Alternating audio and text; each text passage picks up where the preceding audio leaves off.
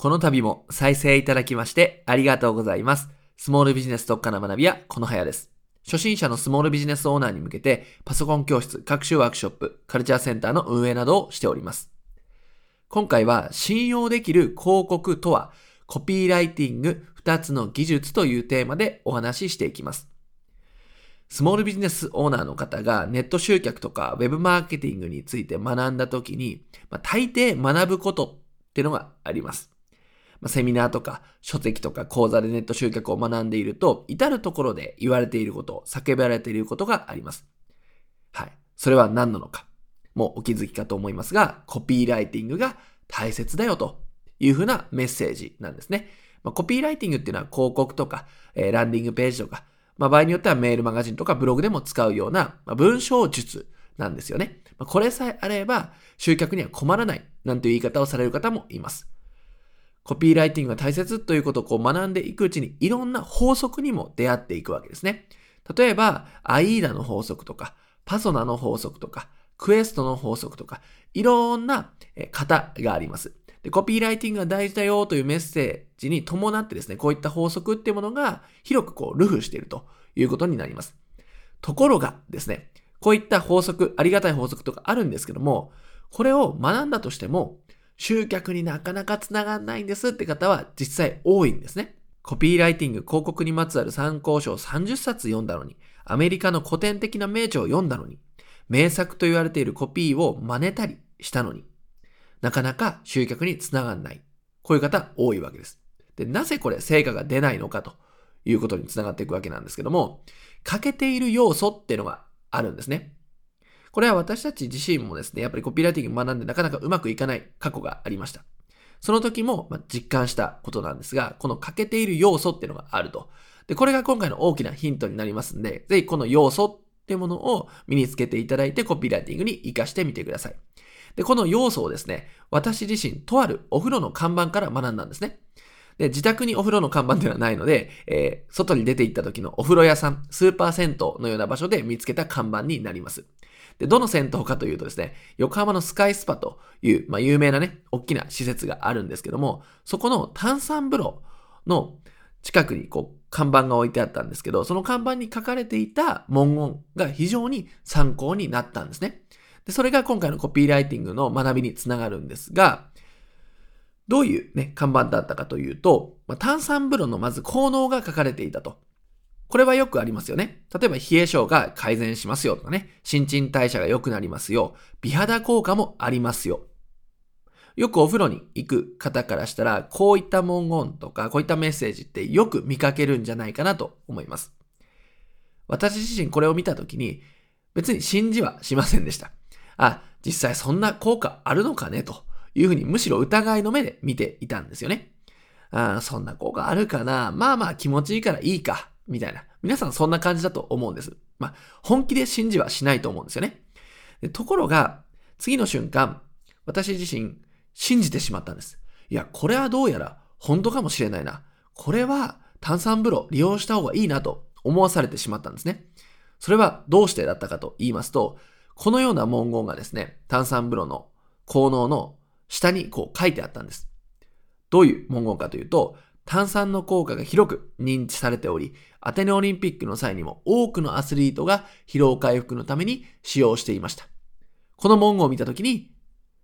なるほど、そりゃ効果ありそうだなと。こりゃ炭酸風呂もうちょっと長く入ってようかなっていう気持ちになりました。信じてしまったわけなんですけども、この信じた理由っていうのは何だったのかっていう、今の看板の文言から振り返ってみると、二つの要素があるんです。それは、エピソードの力と権威の力、エピソード、権威、この二つの力だったんですね。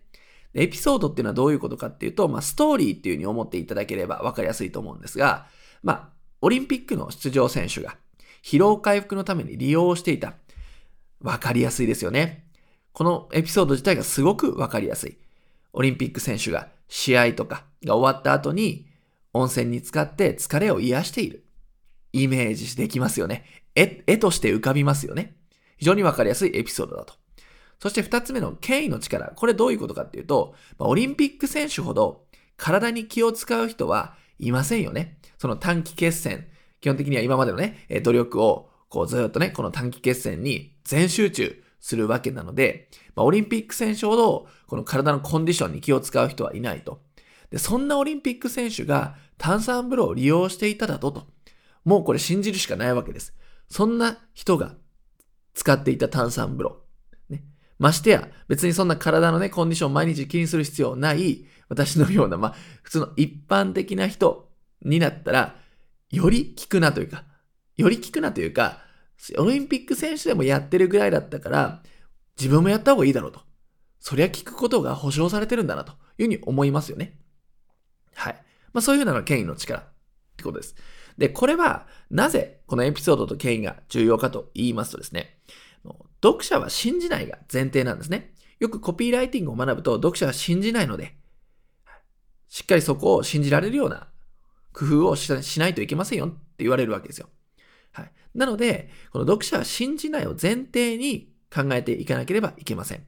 単に美辞霊句を並べても人は動きません。なので、信じてもらう工夫っていうものをどうにかしていかないといけないんですよ、ということですよね。